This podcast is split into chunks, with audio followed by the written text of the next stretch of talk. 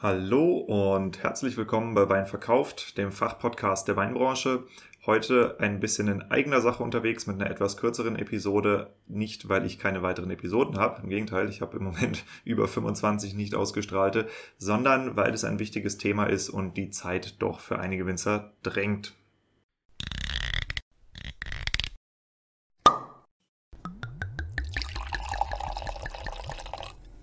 Wein gibt es nur, wenn die Winzerinnen und Winzer davon leben können.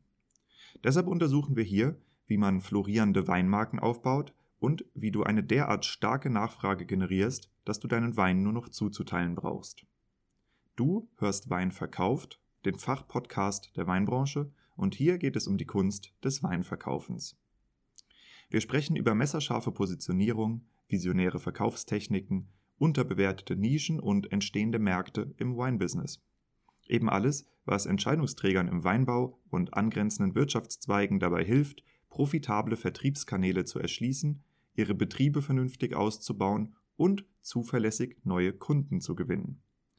Mein Name ist Diego, mein Podcast ist für alle gedacht, die in den Reben stehen und im Keller rumwuseln. Ich habe lange nach einer passenden Community für Weinverkauf gesucht er hat nun bei WeinPlus seinen Heimathafen gefunden und verdankt der Mitgliedschaft bemerkenswertes Wachstum. Mit der kostenfreien Mitgliedschaft bekommst du dort jeden Freitag Early Access zu einer bisher unveröffentlichten Episode von mir. Daneben gibt es hier, also zum Beispiel auf Spotify oder Apple Podcast, jeden Montag brühwarme News der Weinbranche mit Neuigkeiten über Fördergelder, über Umsatzzahlen, Weinbaupolitik, Neubesetzung, Markteinführung und was uns sonst noch so betrifft in unserer Branche auf die Ohren. Die Branchennews sind nur montags für 24 Stunden online. Wenn du sie verpasst, dann ist das so. Also abonniere den Podcast, um am Ball zu bleiben. So, ich grätsche jetzt mal mit einem Update in meine eigene Episode rein, was natürlich für dich ein bisschen verwirrend ist, weil du die Episode noch nicht fertig gehört hast. Aber die Episode ist jetzt schon mehrere Stunden online und äh, es gibt Updates zu dem Event, um das es gleich geht. Und die Updates werde ich dir hinten dranhängen. Das ist nämlich ziemlich cool, was hier gerade passiert ist. Dieser Podcast wird übrigens gesponsert von Amorim, und zwar Amorim Cork Deutschland. Ähm, das ist die Fraktion beziehungsweise der deutsche Sitz, der praktisch ganz Nordeuropa mit Korken versorgt. Und Amorim macht gerade was ziemlich Cooles, nämlich ähm, haben sie begonnen, ihren Instagram-Account endlich mal zu nutzen. Ja, und zwar richtig zu nutzen. Und offensichtlich haben sie sich auch eine schöne Kamera zugelegt oder einen guten Fotografen bezahlt, das weiß ich nicht so genau. Aber man kann auf diesem äh, Instagram-Account eine ganze Menge über die Kork-Veredelung und Kork-Produktion sehen. Und zwar so richtig geile High-End-Bilder. Das habt ihr garantiert noch nie so in der Art und Weise gesehen. Ist echt cool. Deshalb mein Tipp, schaut euch bei Instagram mal den Amorim-Account an. Und zwar heißt der Amorim Kork Kork mit C geschrieben und beides zusammen. Also amorimkork.deutschland. Ja, die haben auch noch den internationalen, aber der, um den, es jetzt hier geht, ist Amorim Kork Deutschland. Und da seht ihr sofort die ersten, eigentlich die, die äh, existierenden, keine Ahnung, was sind das, 18 Bilder oder so. Ähm, da wird im Moment ein Stück der Korkproduktion nach der anderen gezeigt. Ich habe mir diese Hallen auch von innen schon angeschaut. Also ich war da und es ist absolut faszinierend. Jo, heute geht es um das Thema der Weinbausoftware. Und äh, wenn du jetzt hoffst, dass du hier eine Episode kriegst, in der du die ultimative Empfehlung, Preis-Leistungs-Check, was auch immer ähm, zwischen den unterschiedlichen Weinbausoftwareanbietern kriegst, da muss ich dich leider enttäuschen. Ähm, das ist gar nicht so einfach, habe ich festgestellt. Ich bin ja als Berater jetzt mittlerweile doch mit äh, fünf Betrieben parallel engagiert und äh, vier davon haben mir die Frage gestellt, äh, was sollen wir für Software kaufen? Ja, und noch ein paar andere Zuhörer einfach, die mit mir oft im Austausch stehen, haben mir auch schon diese Frage gestellt. Und ich habe angefangen zu recherchieren und bin auf äh, ganz interessante Sachen gestoßen. Also das eine ist, dass irgendwas zwischen, ich meine, ich habe jetzt keinen Gesamtüberblick, aber irgendwas zwischen 20 bis 40 Prozent der Winzer offensichtlich nur wenig bis gar keine Software einsetzt. Also da sind teilweise Betriebe, die ihr Kellerbuch händisch führen, da sind Betriebe, die keine Kundendatenbank haben und, und, und. Ähm, oder halt äh, dann sehr alte Lösungen einsetzen, wo zum Beispiel äh, irgendein Winzer vor weiß nicht, in den 80ern, vor 40 Jahren, sich mal gedacht hat, ich programmiere jetzt irgendeinen Kram hier runter, hat das irgendwie gepflegt, da haben ein paar Winzer angefangen damit zu arbeiten und schwuppsdiwupps hast du so eine Weinbausoftware, die halt irgendwie äh, ja auch nicht mehr so ganz up-to-date ist und deren Betreiber langsam aussterben ja, beziehungsweise in Rente gehen. Und ähm, dann ist es scheinbar auch dazu gekommen, dass diese Systeme immer mal wieder hin und her verkauft wurden. Ähm, die äh, Kundenstämme äh, ausgetauscht wurden zwischen unterschiedlichen Systemen. Und da wisst ihr wahrscheinlich mehr drüber als ich, weil ich komme ja nicht aus einer Weinbaufamilie. Auf jeden Fall äh, habe ich das mit großem äh, Interesse nachverfolgt, habe dann bei verschiedensten Firmen angerufen und mir ähm, da einfach mal ein Feedback geholt, wie das so ist.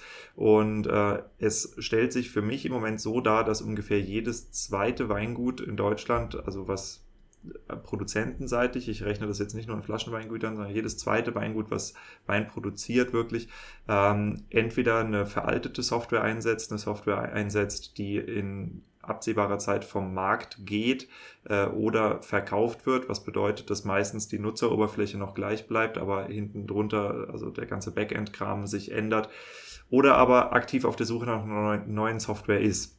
So, und ähm, dem Ganzen wollte ich mich ein bisschen annehmen. Ich habe jetzt, wie gesagt, mehrere Gespräche mit unterschiedlichen Geschäftsführern von verschiedenen ähm, Softwareanbietern und auch mit Vertriebsleitern und allen möglichen Leuten geführt, die äh, mit dieser Art von Software ihr Geld verdienen und äh, habe versucht, da irgendwie so eine Liste, Preis-Leistungs-Vergleich, was auch immer, raus zu, äh, draus zu drehen. Das funktioniert nicht wirklich. Warum funktioniert das nicht?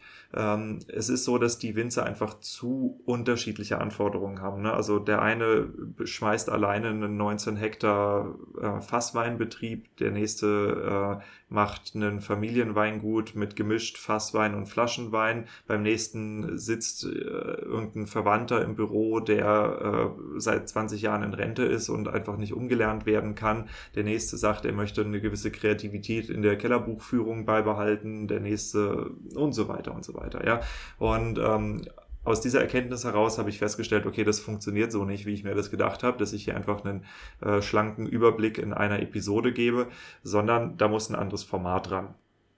Und äh, dieses Format, das ist jetzt per Zufall entstanden. Und zwar jetzt heute, also mit heute meine ich den 25.02., wo diese Episode bei Wein, äh, Weinbau Online, bei Wein Plus, sorry, äh, online geht. Ähm, findet parallel eine Veranstaltung statt. Und zwar die erste Veranstaltung, das ist eine Auftaktveranstaltung einer Reihe, die ich ab jetzt weiter äh, betreiben werde. Und zwar ist es so, dass wir uns ähm, bei einem Softwareanbieter, in dem Fall Vinu, einen Slot gebucht haben. Ja, beziehungsweise ich habe diesen Slot gebucht, der dauert zwei Stunden und der ist so gedacht, dass wir eine Stunde eine Einführungsveranstaltung machen und eine Stunde QA, also Fragen und Antwort mit Winzern, damit man verschiedene Anwendungsszenarien durchsprechen kann. So, wir sind mittlerweile eine recht große Truppe. Wir sind 18 Leute, die sich das reinziehen. Ich bin mir nicht sicher, ob das wirklich Sinn macht mit wesentlich mehr, ja, weil man einfach ansonsten zu großes Chaos hat oder die Hälfte der Leute ihre Fragen nicht stellt.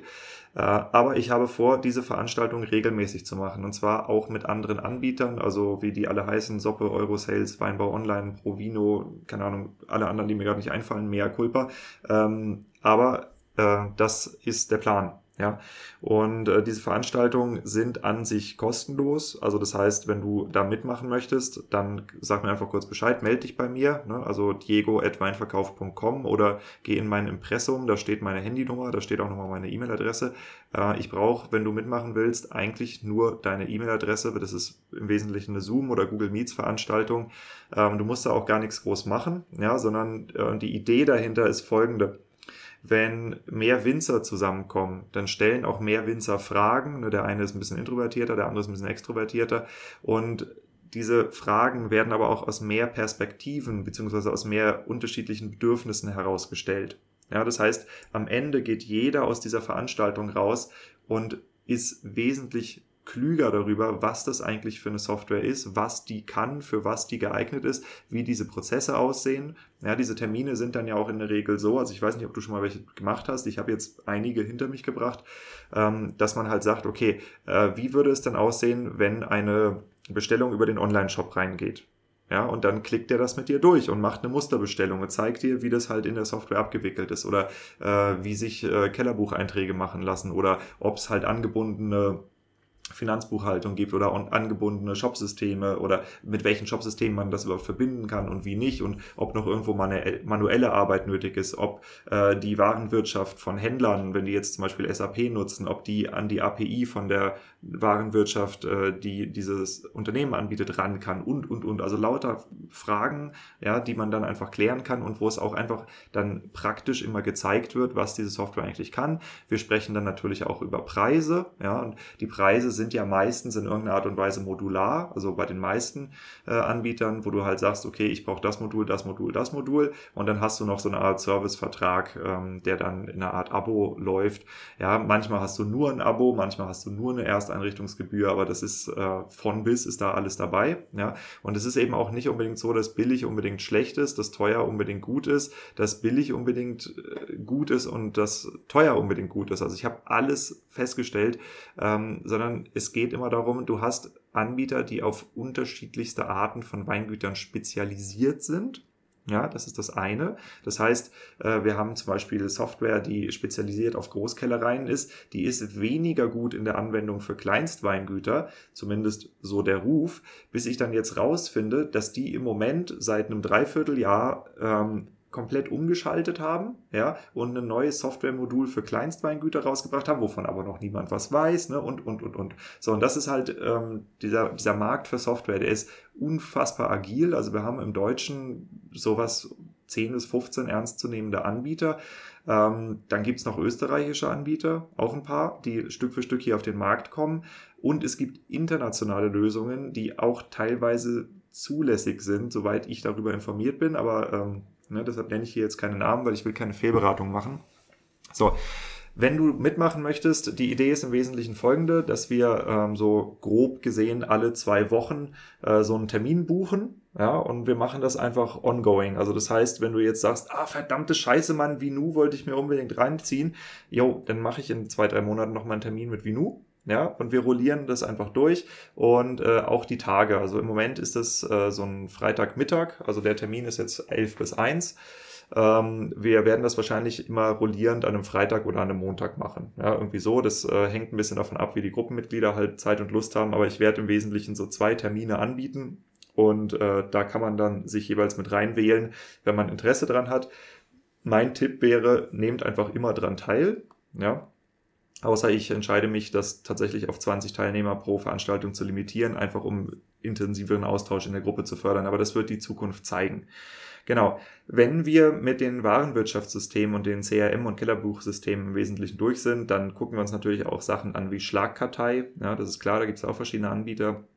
Äh, wir werden uns Sachen angucken wie ähm, ja, es sind so, so Datenprotokollsysteme. Also es gibt verschiedene Anbieter, die ähm, die Weindaten, ne, also die Analysedaten oder die, die Art von Datenblättern, die ihr zum Beispiel an die Händler geben müsst, äh, die das digitalisieren. Und ähm, Winzersicht ist da oft, warum soll ich dafür Geld ausgeben?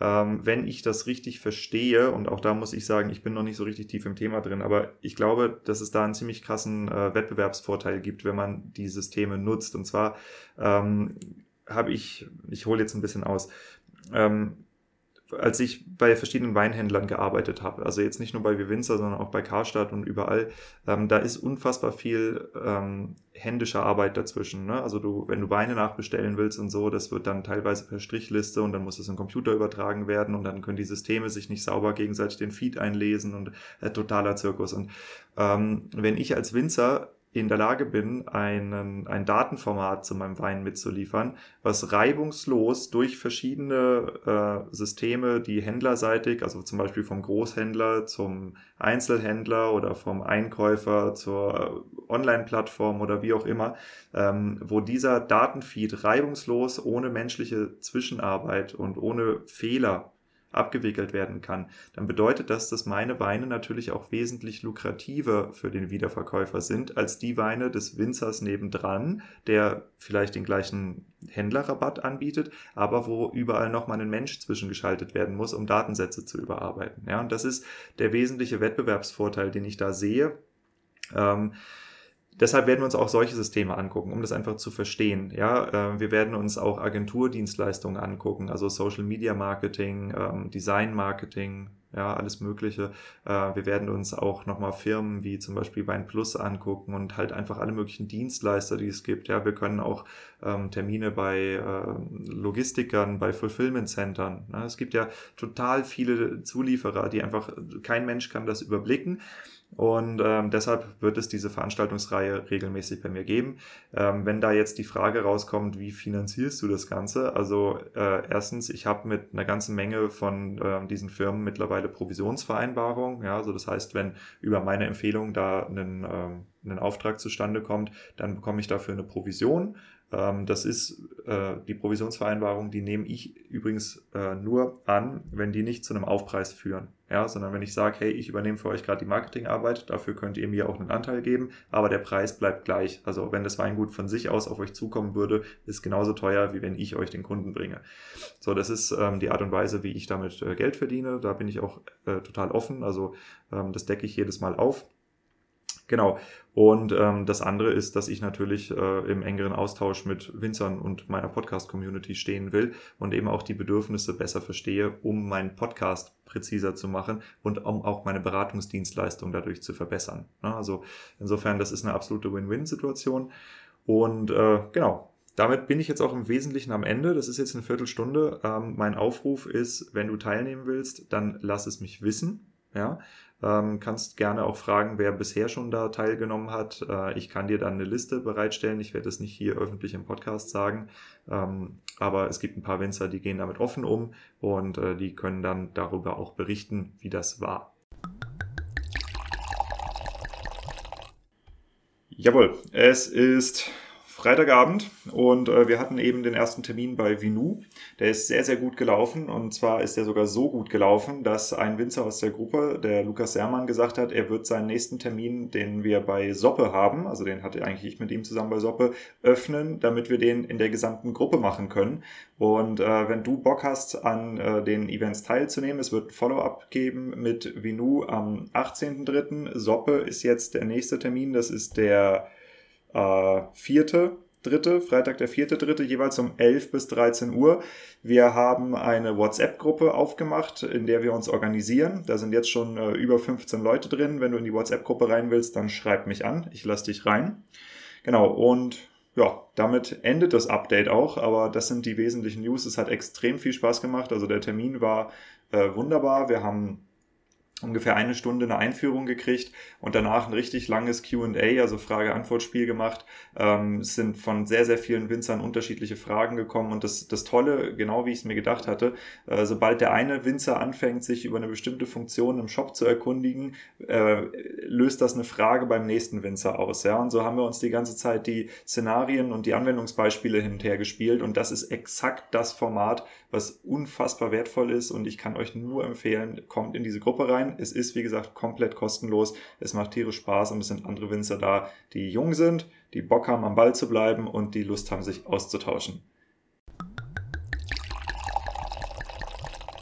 Genau, das war es soweit von mir. Ich beende die Episode jetzt und nächste Woche geht es dann mit was sehr Spannendem weiter. Und zwar ähm, sofern nichts dazwischen kommt.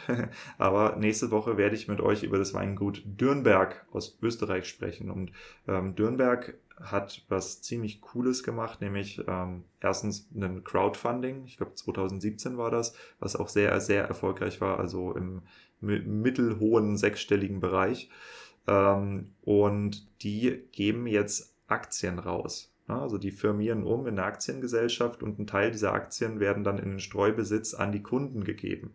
So, und äh, das ist natürlich äh, eine Art von Kundenbindung, die einfach exorbitant ist. Und äh, ich habe den äh, Herrn Dr. Klein, das ist äh, der Vorstand von Dürnberg oder einer der Vorstände von Dürnberg, ähm, habe ich exklusiv dazu interviewt, wie er das macht und äh, was das bringt, also was das finanziell bringt und was das auch aus Sicht ähm, der Kundenbindung und der Marketing, äh, des Marketings im Allgemeinen bringt.